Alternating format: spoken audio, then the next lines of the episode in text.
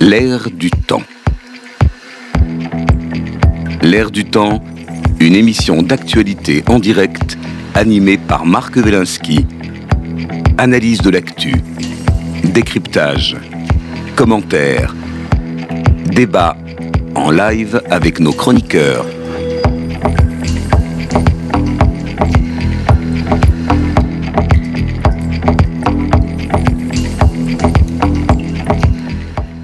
Du temps, vendredi, bonjour, en direct, nous parlerons euh, aujourd'hui euh, de l'inflation. Inflation, allons-nous tous devenir pauvres? Nous le ferons avec euh, Philippe Erlin, Philippe Erlin, économiste, spécialiste des questions euh, monétaire, auteur euh, de, du, du, livre euh, Le pouvoir, pouvoir d'achat et grands mensonges en 2018 et de beaucoup de publications et d'articles de presse, notamment sur les crypto-monnaies dont vous êtes un des spécialistes. Bonjour Philippe. Bonjour. Laurent Capelletti, économiste, professeur au CNAM, éditorialiste. Bonjour. Et Mathieu Slama, bonjour Mathieu, analyste politique, essayiste, enseignant en communication politique.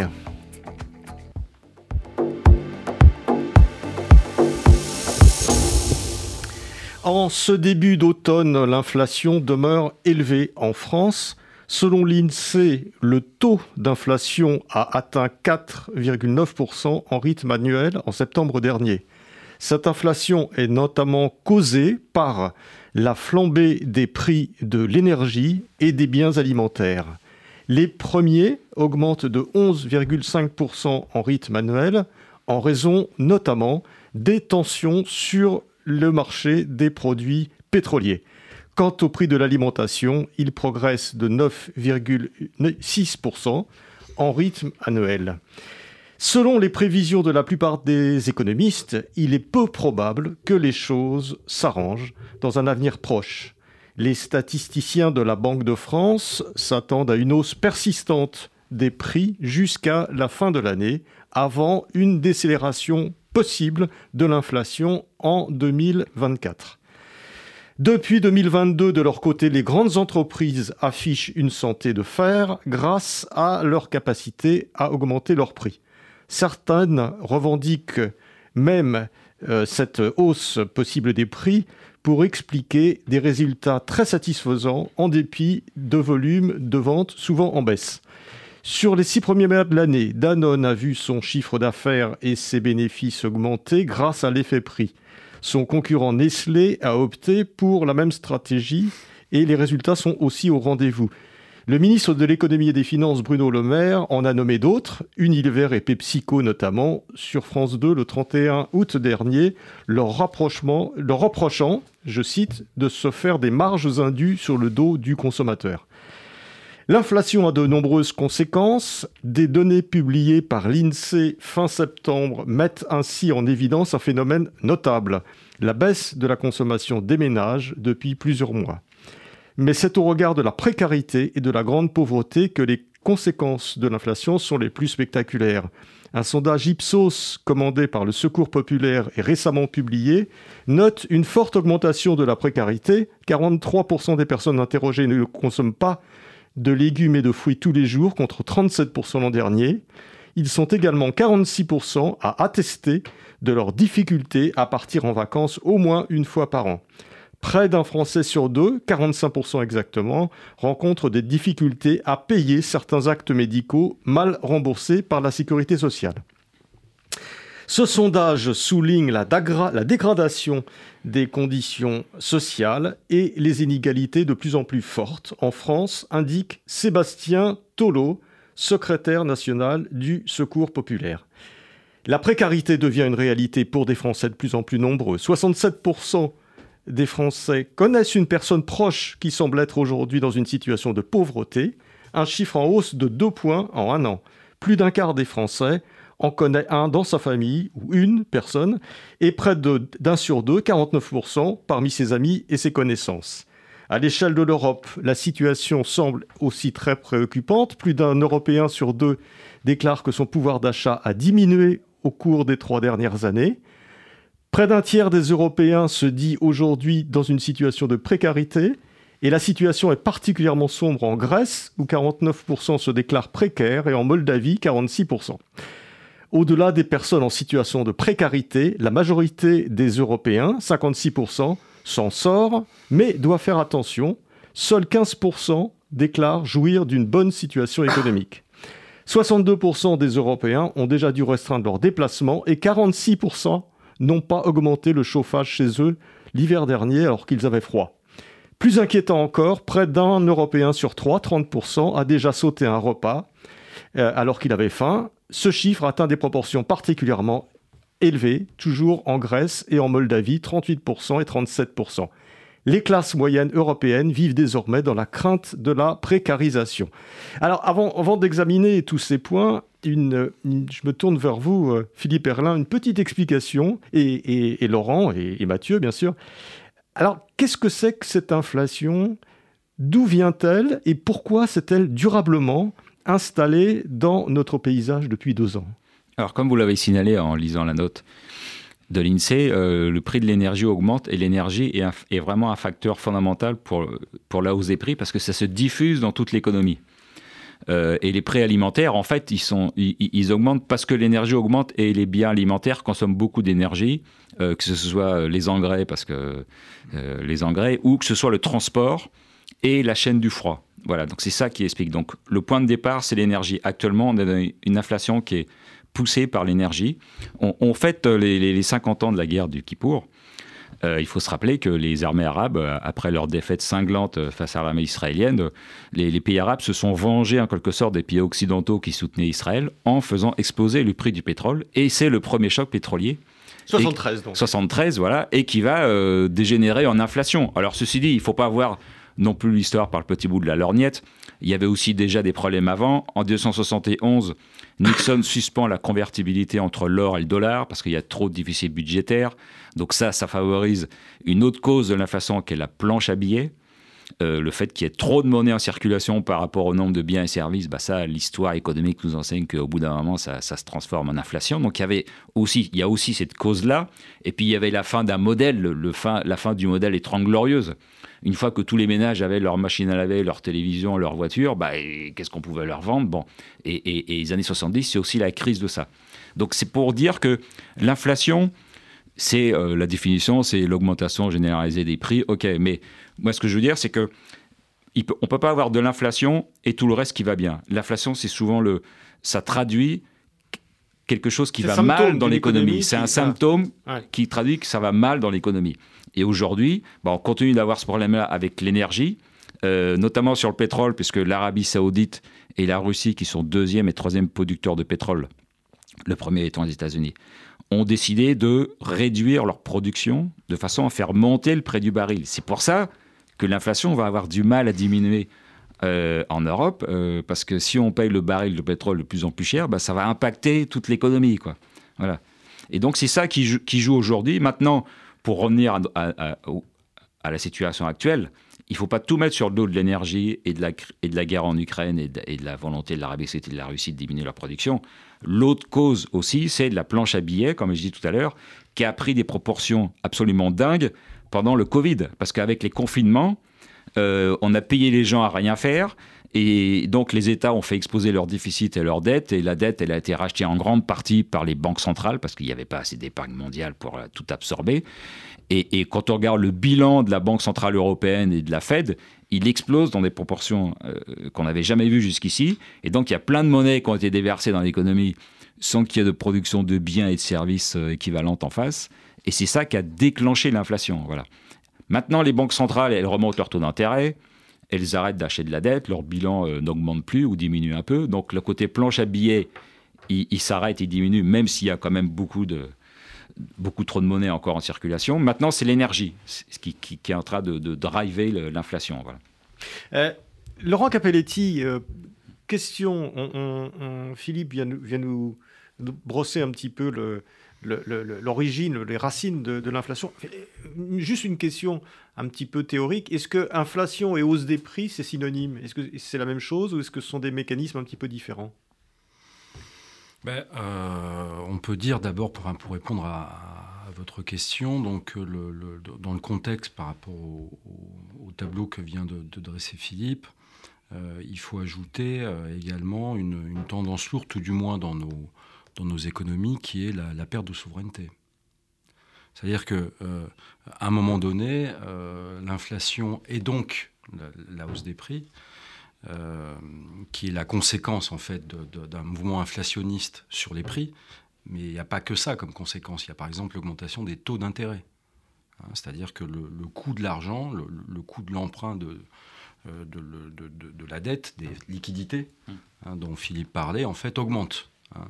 Donc, euh, pour répondre à votre question, la, différence entre les deux, c'est que l'inflation est un phénomène qui va en fait se, avoir des impacts dans, dans différents euh, sous-phénomènes, par exemple les prix. Voilà. D'accord. Et, donc, euh, pour rajouter en fait sur, sur ces, tendances, et c'est pour ça que probablement euh, le phénomène inflationniste que nous connaissons est sans doute durable, c'est qu'il traduit aussi en fait une, une, une, perte de souveraineté, parce qu'il faut revenir aussi à des choses simples, c'est-à-dire qu'à un moment donné, il y a inflation, il y a hausse des prix sur un objet, parce que tout simplement, euh, on ne produit pas assez ou insuffisamment par rapport à une demande.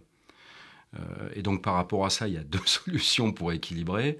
Il faut produire plus ou consommer moins, ou bien on arrête euh, l'un et l'autre et on innove. Voilà.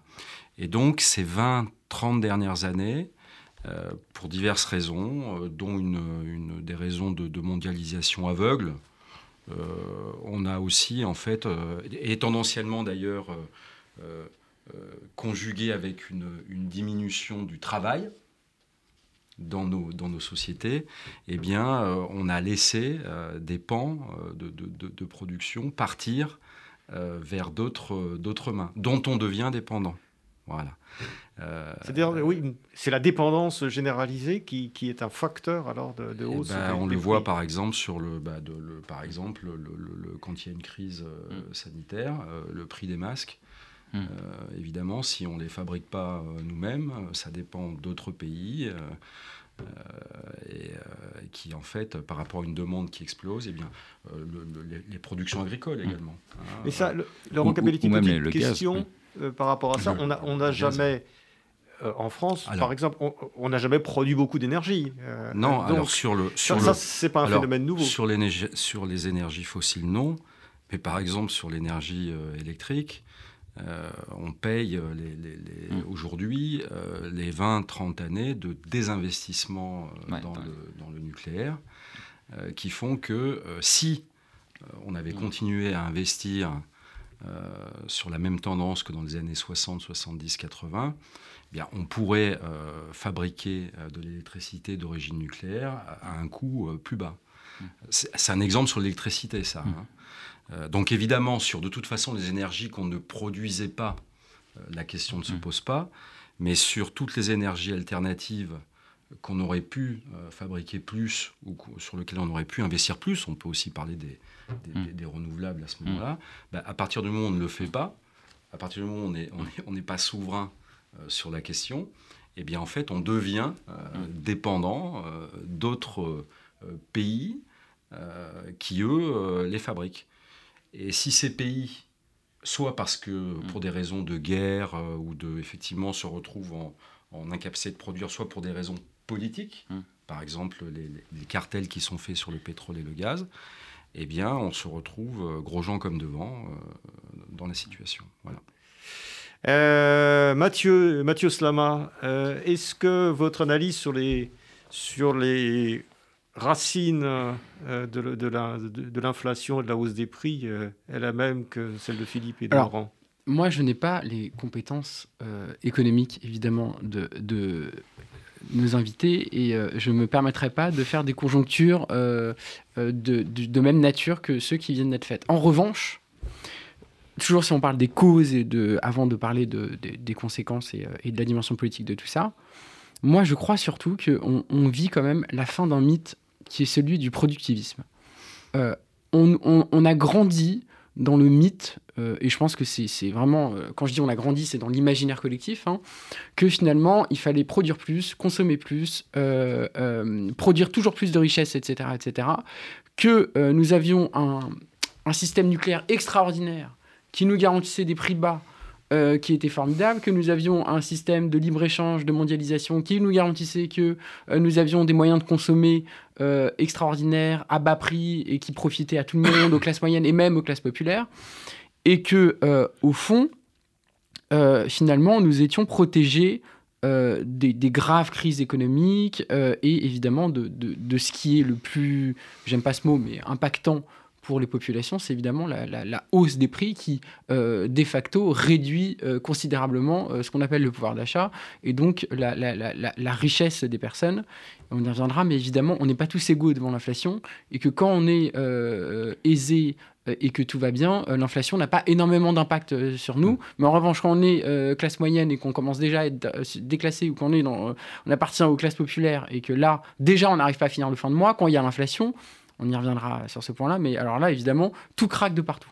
Donc, je suis étonné que face à, cette, à ce constat, nous continuions d'avoir toujours les mêmes schémas économiques. Je suis étonné qu'on on entend toujours sur les plateaux de télévision les libéraux nous raconter combien euh, le, finalement on souffre de pas assez de libéralisme, que euh, ceci, cela, alors qu'en réalité... Alors Mathieu, on va revenir là-dessus, mais juste, je voudrais avoir votre avis juste sur cette ces mécanismes de, l'inflation.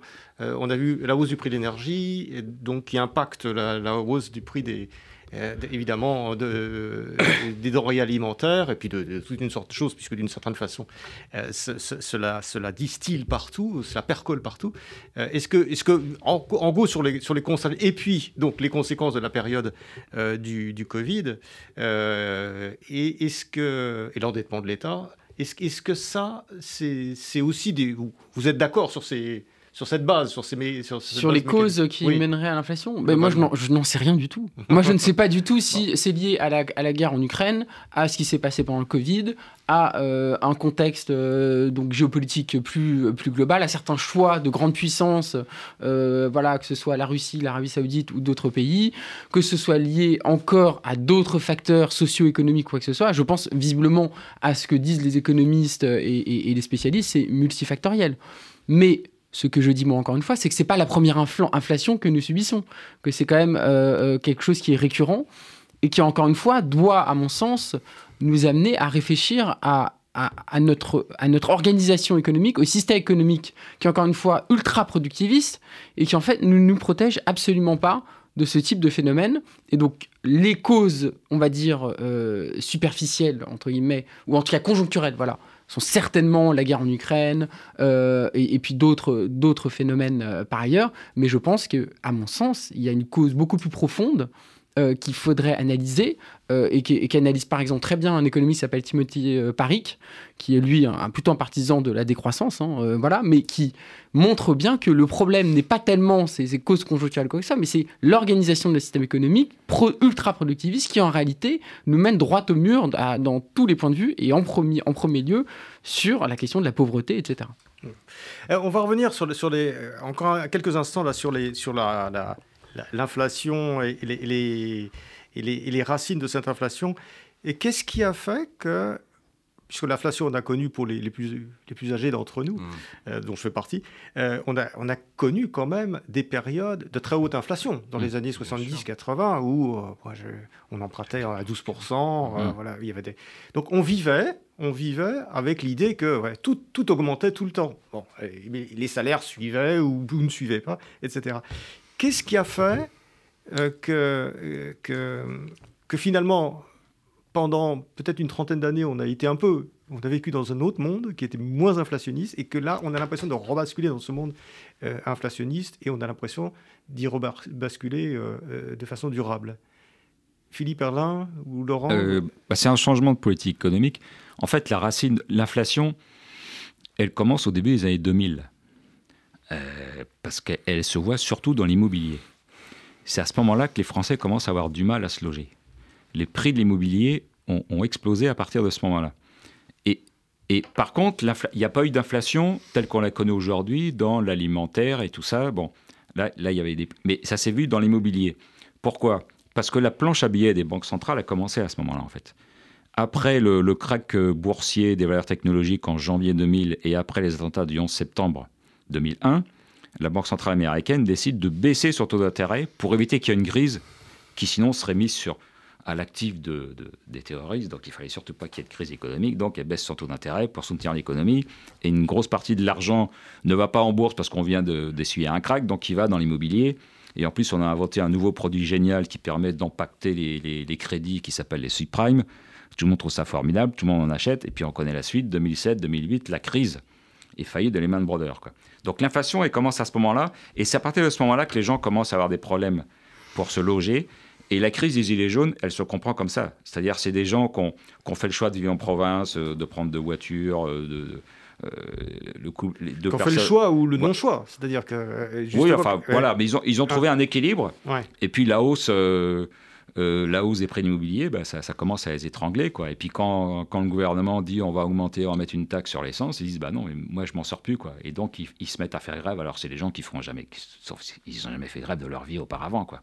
C'est ça aussi qui, était mm. nouveau. Donc il y avait déjà une inflation cachée en fait. Et pourquoi est-ce qu'on ne l'a pas vu dans les indices de l'INSEE? Parce que l'INSEE ne, ne, prend pas en compte l'achat d'immobilier quand il calcule l'inflation. Parce qu'il considère que c'est un investissement. C'est comme si vous achetiez des actions ou de l'assurance vie. Donc l'achat d'immobilier n'est pas pris en compte. Ah, c'est étonnant. alors, alors c'est un peu étonnant parce que c'est un parcours normal d'un ménage. On commence par louer, puis ensuite on achète. Bon. Mais au moment où vous achetez, c'est considéré comme un investissement. Alors qu'en fait, ce n'est pas un investissement parce que vous le consommez, c'est votre logement principal. Si vous achetez plusieurs logements pour les mettre en location, je comprends que ce soit dans la catégorie investissement. Mais le logement principal, on le consomme, ça rapporte rien et ça coûte de l'argent. Donc euh, c'est un peu spécieux de ne pas l'avoir mis. C'est ce que je dénonçais dans, dans mon livre Pouvoir d'achat, le grand mensonge. Quoi. Et donc il y a une partie de l'inflation qui a été masquée comme ça. Voilà. Et ce qui se passe aujourd'hui, alors maintenant, il y a plus. Les prix d'immobilier commencent un peu à baisser, évidemment, comme euh, on a été très haut, euh, le pouvoir d'achat s'effondre et puis les taux d'intérêt montent. Euh, donc là, maintenant, les prix d'immobilier baissent. Ça, va devenir intéressant d'acheter. Enfin, on est quand même très haut. Mais maintenant, l'inflation, elle s'est déplacée sur tout le reste. Et c'est ça qui est nouveau. Comme les années 70, c'est-à-dire c'est l'alimentation, l'énergie. Et comme le faisait remarquer Mathieu Slama, c'est les ménages les plus pauvres qui souffrent parce que l'énergie et l'alimentation, c'est une dépense que vous ne pouvez pas différer dans le temps, évidemment. Quoi. Euh, vous êtes obligé de consommer et c'est une part importante du budget des ménages. Quoi. Alors qu'une télévision, euh, on, peut, on, peut, on peut décider de l'acheter plus tard. Quoi, voilà. Et c'est ça qui rend la, situation actuelle extrêmement difficile pour, pour la population. Quoi. Laurent, Laurent Capelletti oui, alors deux, euh, choses. la première, c'est les situations particulières, notamment des, plus précaires, sont toujours euh, bon, euh, dramatique et c'est au pouvoir public effectivement de réfléchir à des solutions de court terme pour, euh, pour, pour les accompagner.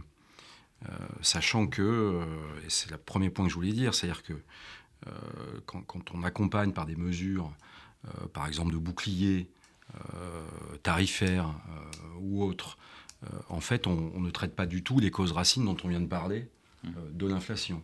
C'est-à-dire que la seule solution pour ramener l'inflation à des niveaux euh, acceptables, euh, bah, c'est d'agir sur ces causes. Mmh. Hein. donc, euh, innovation, production additionnelle là où elle manque par rapport à des besoins. On parlait du logement. Mmh. Bah, les prix des logements augmentent aussi parce qu'on souffre cruellement de il faut revenir au basique, de fabrication de, logements par rapport à, à la demande, etc., etc. Maintenant, je dis ça pourquoi? Parce qu'en France, si on prend euh, du recul, euh, et là donc c'est moins sensible, euh, sur les 40 dernières années, le pouvoir d'achat a toujours augmenté.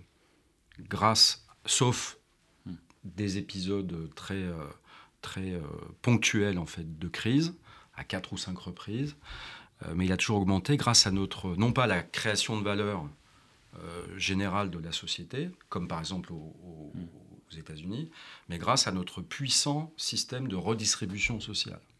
Ce qui fait que quand on regarde ce qu'on appelle le coefficient de Gini, les écarts en fait de, de, revenus disponibles nets entre les plus riches et les plus pauvres, en France, ils restent extraordinairement stables, du même niveau que euh, les pays scandinaves. Cette année, en revanche, probablement, ils devraient diminuer. Mmh effectivement. Mais ça, c'est quand même un premier point à rajouter. C'est-à-dire qu'on a quand même construit euh, un système qui, en France, euh, et euh, dans les pays, on va dire, sociaux-démocrates, on va, on, va, le dire, on va le dire vite, rend supportable au niveau du pouvoir d'achat grâce au travail, redistributeur Grâce à la redistribution. Voilà, c'est en, ça. En fait, c'est pas grâce à une quantité de travail mm. qui aurait été supérieure.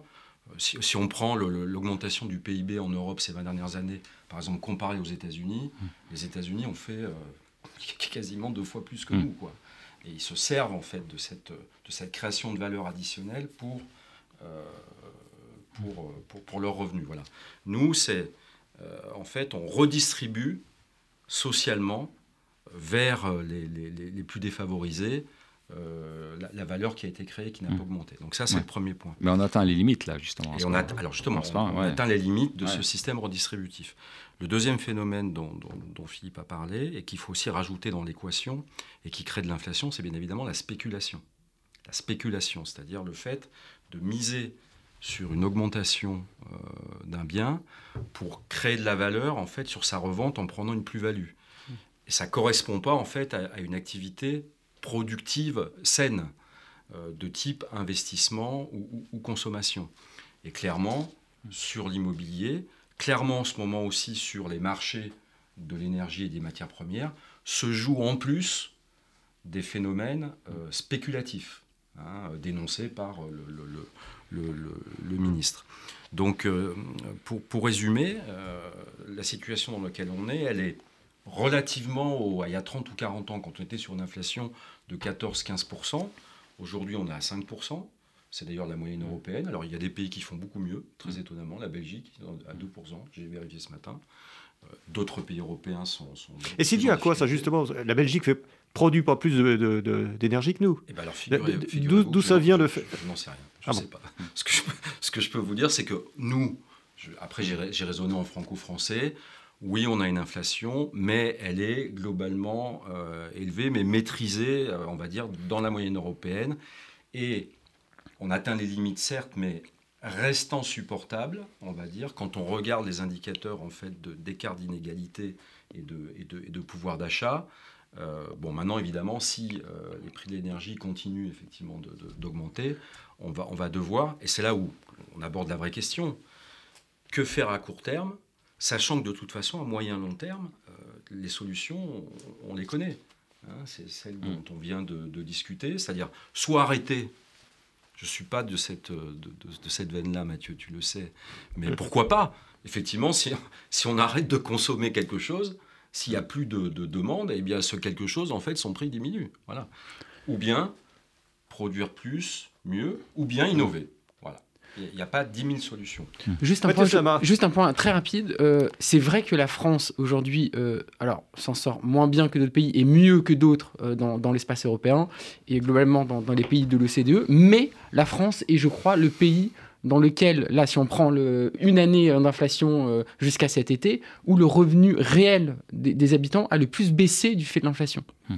Donc ça veut dire quand même qu'en France, les effets concrets de l'inflation ont été parmi euh, je, crois que jusqu'à cet été, c'était le, premier pays de l'OCDE qui a été le plus durement touché de ce point de vue-là.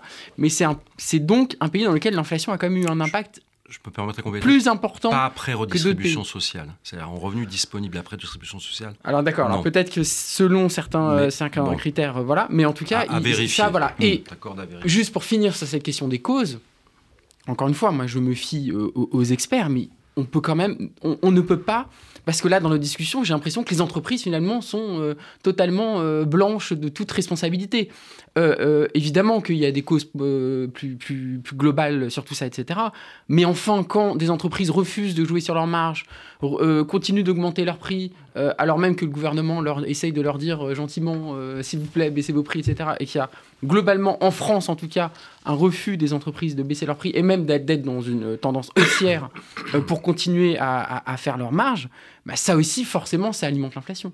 Ça alimente l'inflation et les prix augmentent de, de, cette manière aussi. Donc, ce que je veux dire par là, c'est que ce n'est pas seulement. C'est vrai qu'il y a le point de vue monétariste, il va dire ah, c'est à cause des gouvernements, ils font jouer la planche à billets, je ne sais pas quoi, etc.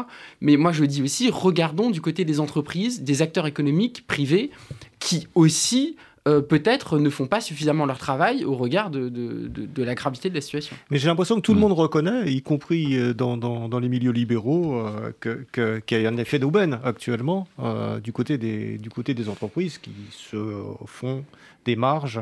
Quoique les marges ne sont pas toujours pas toujours là où on croit. Oui. Moi, je pense qu'il est, il est en fait limité. Euh, certaines marques peuvent augmenter leur prix. C'est ce qu'on appelle le pricing power, c'est-à-dire les capacités des marques qui sont très reconnues mm. À pouvoir augmenter leur prix. C'est-à-dire si Hermès augmente euh, ou LVMH euh, augmente leur prix, ils vont quand même, les clients vont quand même continuer d'acheter parce qu'ils vont pas aller ailleurs. Parce, qu'il n'y a pas d'élasticité. Voilà, ils, sont attachés à la marque. Ils sont euh, les, iPhones, les montres Rolex, voilà, y a, les gens sont attachés à la marque. Donc là, il y a un pricing power de la part de la marque. Et pour tout le reste, il faut veiller à ce qu'il y ait une vraie concurrence et c'est quand même le cas en France. Alors, il peut y avoir des effets d'aubaine ici ou là, mais on a quand même un système concurrentiel et les prix s'adaptent. Et quand on regarde les marges des entreprises françaises, elles sont plutôt malheureusement mmh. faibles par mmh. rapport aux autres pays européens. Mmh. Donc, euh, ici ou là, de temps en temps, ils en profitent pour, OK, je veux bien, hein, euh, mais, mais globalement, les marges des entreprises françaises sont plutôt faibles. Il faudra plutôt qu'elles remontent. Et si elles sont faibles, c'est notamment parce que l'État il ponctionne beaucoup sur l'économie. Hein, voilà. Donc là, on revient à, cause de, à une cause de l'inflation pour moi, qui est, qui est aussi le poids de l'État sur l'économie qui pèse. Euh, voilà. Et c'est pas et c'est pas le, productivisme. Le productivisme, euh, c'est très bien. C'est on produit plus avec moins. Donc ça, donc ça veut, ça veut dire baisse des prix. Euh, voilà. Alors ensuite, qu'il y ait une mondialisation qui a été un peu trop utopiste, utopique, et, et, ce qui fait qu'on on, s'est dit on va exporter nos usines, on va garder la matière grise. Ça, c'était un mauvais calcul. mais si les entreprises, si les usines sont parties, c'est aussi parce qu'elles étaient très taxées en France. Hein. Bon, voilà, ils n'ont pas quitté, ils, ne sont pas partis d'Allemagne. Hein. Euh, voilà, mais disons, c'est vrai qu'on a une vision un peu trop irréaliste et un peu trop irénique de, la mondialisation, qui fait que quand on quand il y a des ruptures tout d'un coup, comme pendant le Covid, ou voilà, euh, eh ben ça pose des problèmes. Hein. Quand, on du gaz, on en a en France, hein, c'est le gaz de schiste, on en a. On, a fait une loi pour s'interdire de l'exploiter même pour s'interdire de, de, faire des recherches pour savoir, pour connaître notre vrai potentiel. Euh, moi, je dis qu'on pourrait, on pourrait. Alors, euh, je, sais, que c'est un débat. C'est on sait qu'il faut décarboner l'énergie quand même. Alors ça, c'est malvenu, euh, peut-être. Bah, c'est malvenu. On achète du gaz naturel liquéfié des États-Unis, qu'on paye beaucoup plus cher que le gaz avant qu'on achetait aux Russes. Et aux États-Unis, c'est du gaz de schiste. Hein. Donc, donc il y a un peu d'hypocrisie à dire on, on, on, on, en est propre chez nous, mais on achète voilà, puis on développe les voitures électriques avec du cobalt qui vient d'Afrique, enfin, je veux dire, c'est, où c'est une catastrophe environnementale. Donc c'est un peu facile de, d'être vertueux euh, quand, on, quand, on, quand on cache la poussière et la saleté, quoi. Bah, donc justement, quand on hmm. est justement à la tête d'un État et qu'on ne hmm. maîtrise pas l'économie mondiale, et, hmm. et, pas plus d'ailleurs l'économie nationale, euh, qu'est-ce, quels sont les, les leviers qu'on euh, a lorsqu'on essaie de dire, euh, euh, de, constater l'augmentation, disons, de la pauvreté, de la hmm. précarité, cette, angoisse hein, hmm. des, classes moyennes dont je parlais, qui sont qui se hmm. sentent peu à peu grignotées par, par cette inflation, parce que les salaires n'augmentent pas aussi vite, etc. C'est quoi les moyens face à une pression sociale qui est, qui, est, de nouveau en train de monter Pour moi, il y a un levier essentiel à actionner, c'est la transition énergétique, c'est-à-dire l'arrêt de la transition énergétique. Euh, complet. Moi, je ne crois pas, alors bon, c'est un, autre débat, hein. je ne crois pas du tout au réchauffement climatique anthropique qui pour moi relève d'une escroquerie. C'est absolument pas scientifiquement démontré, mais c'est un autre sujet. Ce sera si, si, voilà. totalement ce sera scientifiquement sujet. démontré mais, et ça fait le, un consensus à 98% dans le milieu scientifique. Alors, la science, il n'y a pas de consensus. 98% de consensus. Non, non, ça c'est faux, c'est faux, c'est faux. Il est faux. Il est faux parce que les gens. Non, là on peut pas. Il est Philippe, on fera un débat en décembre là-dessus. On peut pas. Il est faux. Non, Marc, on peut pas laisser dire des choses pareilles sur une antenne. Ce consensus est faux et la science ne marche pas par consensus. Non, alors là, pardon. Ce consensus est faux parce que les gens qui sont contre sont exclus sont exclus des médias et sont exclus de la recherche. Et que ce sont, des, et, que ce sont des gens qui ne sont pas sérieux. Et, ce ne sont pas ah, et c'est bon. Et c'est pas une loi scientifique. C'est un autre sujet. on a arrêté sur le sujet. On fera, je promets, je promets, ah on fera, on fera un débat sur cette question parce que sur la transition énergétique, c'est un vrai sujet. Hmm. Bon, là, on va on va parler de l'inflation. Mettons de côté, si vous le voulez bien, ce sujet. Hmm. Et euh, Mathieu et Laurent, si vous voulez euh, hmm. réagir à cette question en restant autour de la question de l'inflation, quels sont les outils finalement bon, qu'un ministre, un président mmh. d'un État comme la France peut avoir pour, pour mmh. essayer de d'amortir le choc. Alors, c'est vrai que quand, quand, on regarde en fait euh, l'année qui s'est écoulée, euh, elle, elle s'est passée de deux manières. Euh, d'une part, on a, on a, vu Bruno Le Maire, par ailleurs très compétent, hein, je, je, le reconnais, mais qui nous a expliqué pendant un an que on était au pic de l'inflation. Mmh. Vous vous rappelez, on est au pic de l'inflation et, et, voilà. Et en fait, un an après, on se rend compte qu'on n'est toujours pas au pic de l'inflation. Enfin, celle-ci continue de, de, de, se dérouler et que donc les paroles ne sont pas suivies de d'effets et qu'il y a visiblement une dimension qui n'est pas maîtrisée. Alors peut-être que l'honneur d'un gouvernement, c'est aussi d'admettre qu'il y a une dimension qui n'est pas maîtrisable dans tout ça, mais enfin, il faut dire que du point de vue de la communication, en tout cas, ça n'était pas très clair. La deuxième chose, c'est que le gouvernement a une tendance assez fascinante qui est de dire aux entreprises s'il vous plaît.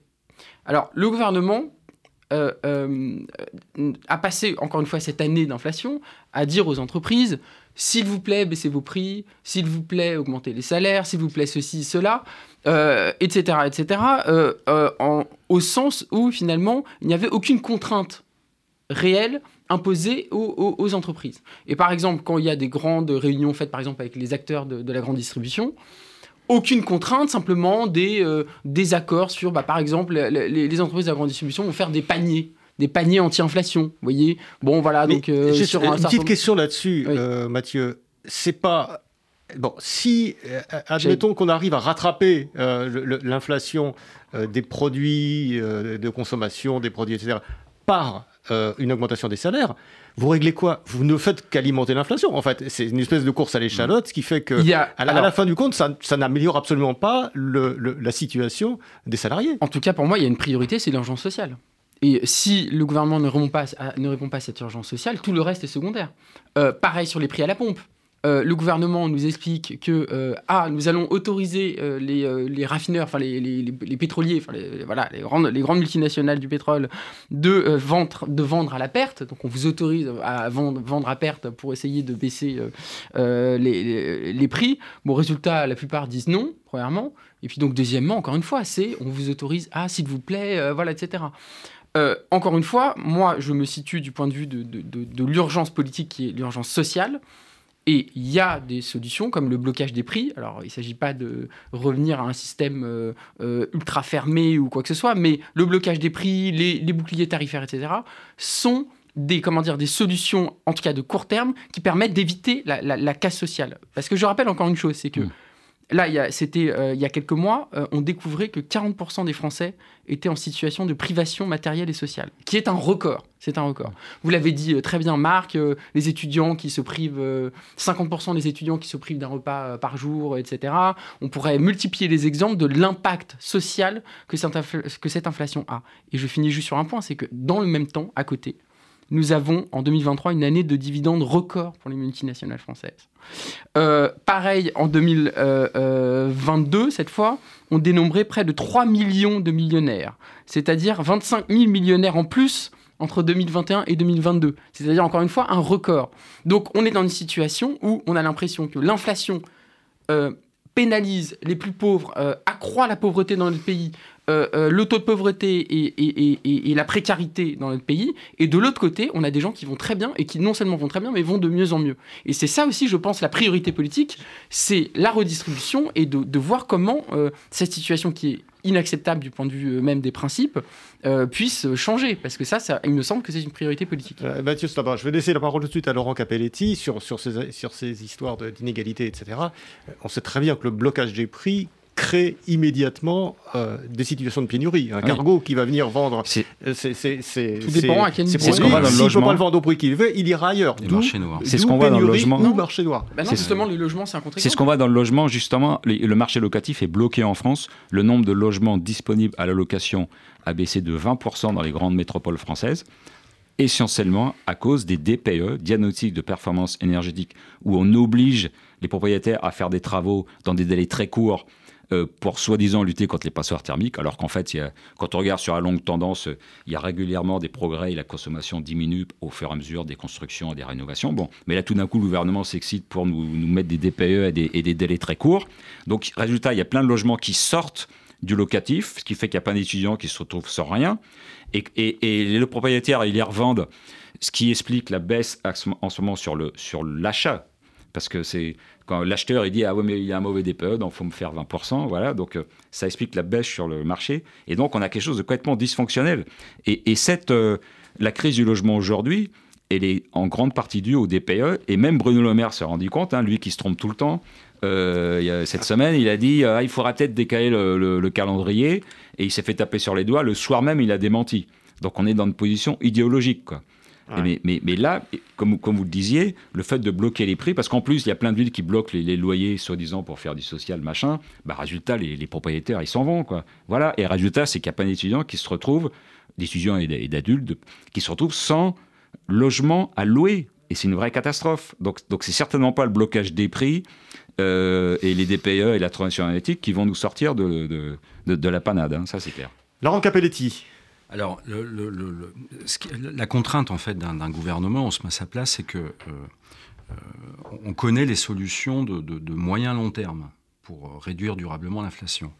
Mais effectivement, à court terme, il, doit, prendre des mesures, parce que sinon on dit il fait rien, etc. Et le problème, c'est que toutes les mesures de court terme, alors moi je peux les concevoir, si vous voulez, d'un point de vue euh, accompagnement dans l'urgence, mais en réalité, toute mesure de court terme qui ne traite pas la cause de l'inflation euh, recrée de la perturbation.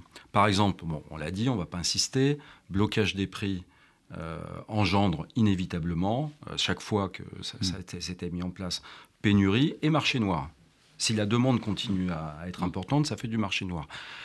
Il y a d'autres propositions. Hein, euh, le, par exemple, le Rassemblement national, lui, c'est faut baisser la TVA. Voilà. Mais la TVA, ça n'a aucun rapport avec l'inflation. Donc si on baisse la TVA, qu'est-ce qui se passe? Bah, Il faut regarder ce que finance la TVA. Donc c'est tout ce que finance la TVA qu'il va falloir, notamment la sécurité sociale. Il y a une partie de la santé qui dépend des... Bon, etc., etc. Donc toutes ces mesures euh, court-termistes, euh, pour faire du bien, en réalité, euh, créent du mal. Donc c'est les mesures de, moyen long terme. Par exemple, remettre des chômeurs en emploi, comme ça a été fait ces deux dernières années. C'est pour ça que ces trois dernières années, c'est pour ça que le pouvoir d'achat en fait est resté euh, globalement positif jusqu'à cette année. C'est par le retour à l'emploi de centaines de milliers de personnes qui, ayant un salaire et non pas une location, se retrouvent mieux armés pour faire face à un phénomène inflationniste. Par ailleurs, effectivement, créer plus de valeur en fait productive, eh bien, ça permet effectivement de euh, résoudre une partie de l'équation euh, production-demande. Après, il y a des, des mesures aussi toujours de moyen long terme. on parlait de, mais est-ce que pourquoi on a pourquoi est-ce qu'effectivement on a... Et donc la, mondialisation aveugle, c'est pas bien du tout. Hein. Euh, et on peut se poser la question, mais pourquoi avoir délocalisé ceci, délocalisé cela? Alors, il y a des éléments de réponse. Euh, en fait, il aurait fallu avoir aussi les lunettes des coûts cachés de la délocalisation. C'est-à-dire qu'effectivement, quand on délocalise, et qu'on, pour des raisons de, de, fiscalité ou etc., dans des pays à bas coût, on va ensuite réimporter les produits, effectivement, peu cher. Mm. Bon. Mais on ne voit pas, en fait, le coût caché d'avoir perdu de la souveraineté. Mm. Et le coût caché euh, du fait que si à un moment donné il y a une augmentation euh, euh, des prix sur les déplacements, les transports, etc., on va se prendre un, gros gros boomerang. Donc je dirais qu'il y a cette lunette que nos responsables politiques et nos industriels doivent avoir, c'est-à-dire sur les décisions en fait de délocalisation, de perte de souveraineté, avoir des lunettes, j'allais dire, beaucoup plus de mesures beaucoup plus, beaucoup plus fines. Et puis le troisième point, ça, il faut quand même le dire, je voulais le dire, c'est que donc l'augmentation des taux d'intérêt hmm. pour euh, casser l'inflation, pareil, ça, ne répond pas, ça répond pas du tout aux causes de l'inflation. Et pourtant, c'est ce que les orthodoxes, donc là, je vais aller dans le camp de, de Mathieu, va être content, c'est ce que les orthodoxes libéraux font. C'est-à-dire que le raisonnement, c'est en fait, on va casser l'inflation en cassant la croissance. Donc on, fait une crise en fait. Mais c'est complètement absurde. C'est-à-dire que... Euh, euh c'est une sorte de coma artificiel un peu. Alors d'une part, et d'autre part, ça veut dire quoi un taux d'intérêt? C'est inflationniste en soi. C'est-à-dire en fait, par exemple 5%. Ça veut dire en fait que euh, un euro que je veux prêter, j'en attends un retour de 5%, quoi que cet euro est donné. C'est-à-dire ce qu'il a été euh, dépensé n'importe comment, qu'il ait été investi n'importe comment, j'attends, je vais avoir un retour. Donc c'est par nature inflationniste. Donc c'est quelque chose de, fou hmm. quand, on y réfléchit 10 secondes. Donc je dirais qu'il y a... Qu'est-ce qu'il faut faire alors? Il ne faut pas laisser faire euh, l'argent facile. Non, il faut en fait un contrôle beaucoup plus euh, des institutions bancaires, un contrôle beaucoup plus j'allais dire, sérieux, rigoureux sur le devenir de l'argent. Et effectivement, ça, on a l'impression que ça manque quand même de la part des, et effectivement, Dès qu'on est sur j'emprunte pour spéculer, bah c'est non. Voilà, c'est non. Hmm. Bon, alors c'est peut-être utopiste, c'est peut-être ce que vous voulez, c'est peut-être tout ce que vous voulez, mais les taux d'intérêt élevés, c'est par nature euh, oui, ça va lutter contre l'inflation en faisant une crise. quand on nous euh, fait ce coup des taux d'intérêt, on, a l'impression que c'est évident que voilà, c'est le moyen de réagir. Les, bah, banques, la banque centrale, que je tenais, je tenais à le dire. que, Non, c'est de l'orthodoxie. Euh, Et parce qu'ils n'ont pas d'autres moyens parce que, Oui, parce qu'ils se disent bah, alors, on va augmenter, donc les gens du coup ils vont plus investir, donc ça va faire une crise. Et quand il y a une crise, en fait, ça va péter l'inflation. mais bonjour les dégâts, quoi. Mathieu Sama. Oui, je voudrais vous citer une, étude de la Banque Centrale Européenne. Donc, la Banque Centrale Européenne, ça n'est pas euh, un lieu du haut lieu du marxisme, euh, léninisme, euh, voilà. eh bien, une étude qui avait été publiée il, y a, il y a six mois environ montrait que les marges bénéficiaires des entreprises européennes n'allaient pas si mal et ont alimenté l'inflation. Donc on revient à ce qu'on disait précédemment. Et que, évidemment que c'est variable entre les secteurs, mais que globalement, certaines entreprises ont augmenté leurs prix beaucoup plus que leurs coûts. Et que donc, en fait, on revient à ce qu'on disait, c'est-à-dire, il y a des entreprises qui ont été des profiteurs d'inflation, des profiteurs de crise, et qui, en, en étant des profiteurs d'inflation et des profiteurs de crise, ont alimenté eux-mêmes l'inflation. Et c'est pour ça que je dis que la réponse politique je suis euh, certain que tout ce qui a été dit jusqu'à maintenant, il y a des choses qui tout à fait pourraient être utiles, notamment pour euh, s'en prendre aux causes ou quoi que ce soit. Mais on ne peut pas se passer d'une réflexion sur la manière de, de, contraindre les entreprises à baisser leurs marges. Et surtout en visant les entreprises qui, elles, ont profité. Je veux dire, dans la grande distribution, moi, je trouve que c'est inadmissible. C'est inadmissible dans la grande distribution. Il n'y a, pas des marges énormes hein, dans la grande distribution. On a bien vu avec le pétrole que les marges étaient un peu ailleurs. C'est quand, même des marges. Pour connaître un, petit peu ce secteur, et, mm. euh, c'est quand même des marges qui sont absolument euh, délirantes, qui sont en tout cas e, extrêmement fortes. Bon, on, pourrait parler des, entreprises pétrolières, des entreprises pétrolières qui elles ont été alors des profiteurs de crise euh, absolument incroyables et qui refusent également de jouer sur leur marge par rapport au prix à la pompe, etc. Bon, moi je dis simplement une chose, euh, modestement, et, euh, en laissant euh, aux experts, évidemment, leur expertise, voilà, mais que il n'est pas normal que dans la situation actuelle, dans la situation sociale actuelle, le gouvernement et les gouvernements de manière générale n'aient pas installé des taxes sur les super profits, n'aient pas empêché les entreprises de, de, trop jouer sur leurs marges, et, il n'ait pas eu un, comment dire, une vérification entreprise par entreprise sur est-ce que vos augmentations de prix représentent à des, euh, correspondent à des augmentations de coûts. Et ça, je suis désolé, le gouvernement français ne le fait pas et les gouvernements européens sont assez timides. Et je, dis simplement, il y a une réflexion à avoir là-dessus qui, me semble indispensable. Laurent Capelletti. Sur le, sur le, sur le, principe, en fait, de, de, faire des marges et de créer de la valeur ajoutée. Bon. Euh, il faut pas, euh, il faut surtout pas, en fait, par principe, dire c'est pas bien en fait, tout dépend de ce qui est fait de ces marges, ce qui est fait de cette création de valeur. Si c'est euh, euh, investi en, euh, si c'est dépensé en augmentation de rémunération, on est au contraire sur un cercle vertueux. Si c'est réparti équitablement entre salaire et capital, parce qu'on parle beaucoup des dividendes versés, n'empêche que depuis 40 ans, quand on regarde la part du capital par rapport au travail, en pourcentage de valeur ajoutée, en France, il est extraordinairement stable. C'est-à-dire ce qui marque les esprits, mm. c'est quelques actionnaires qui prêtent. Mais quand on regarde en grande masse, ça reste stable.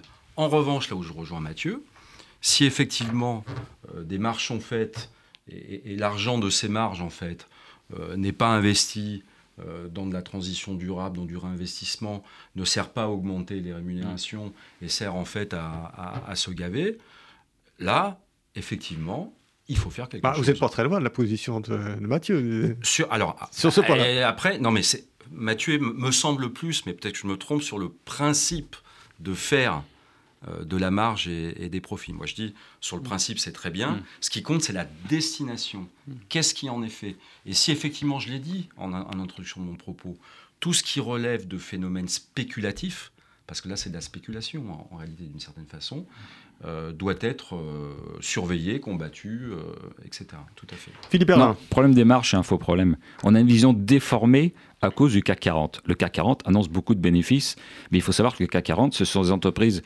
internationalisées qui font une toute petite partie de leur chiffre d'affaires en France, mais qui vendent dans le monde entier. Et ce sont des marques connues, comme je disais tout à l'heure.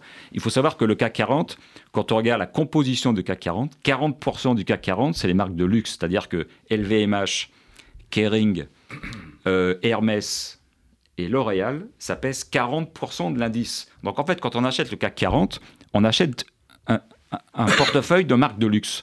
Et évidemment, ces marques-là, elles vendent dans le monde entier et, elles ont, c'est des marques très reconnues, donc elles peuvent, elles peuvent augmenter leur prix, il n'y a aucun problème, et leurs bénéfices suivent. Mais il faut savoir que c'est une petite exception. La plupart des entreprises françaises, elles souffrent. Euh, le nombre de faillites est en train d'exploser. On a retrouvé le niveau d'avant le Covid, là.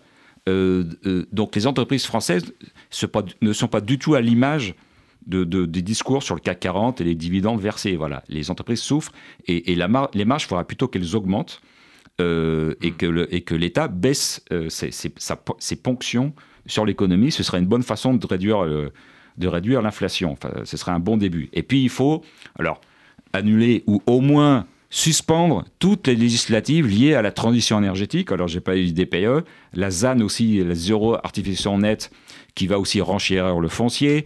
Tout ce qui est, toutes les éoliennes, ça renchérit le coût de, l'électricité et ça sert à rien.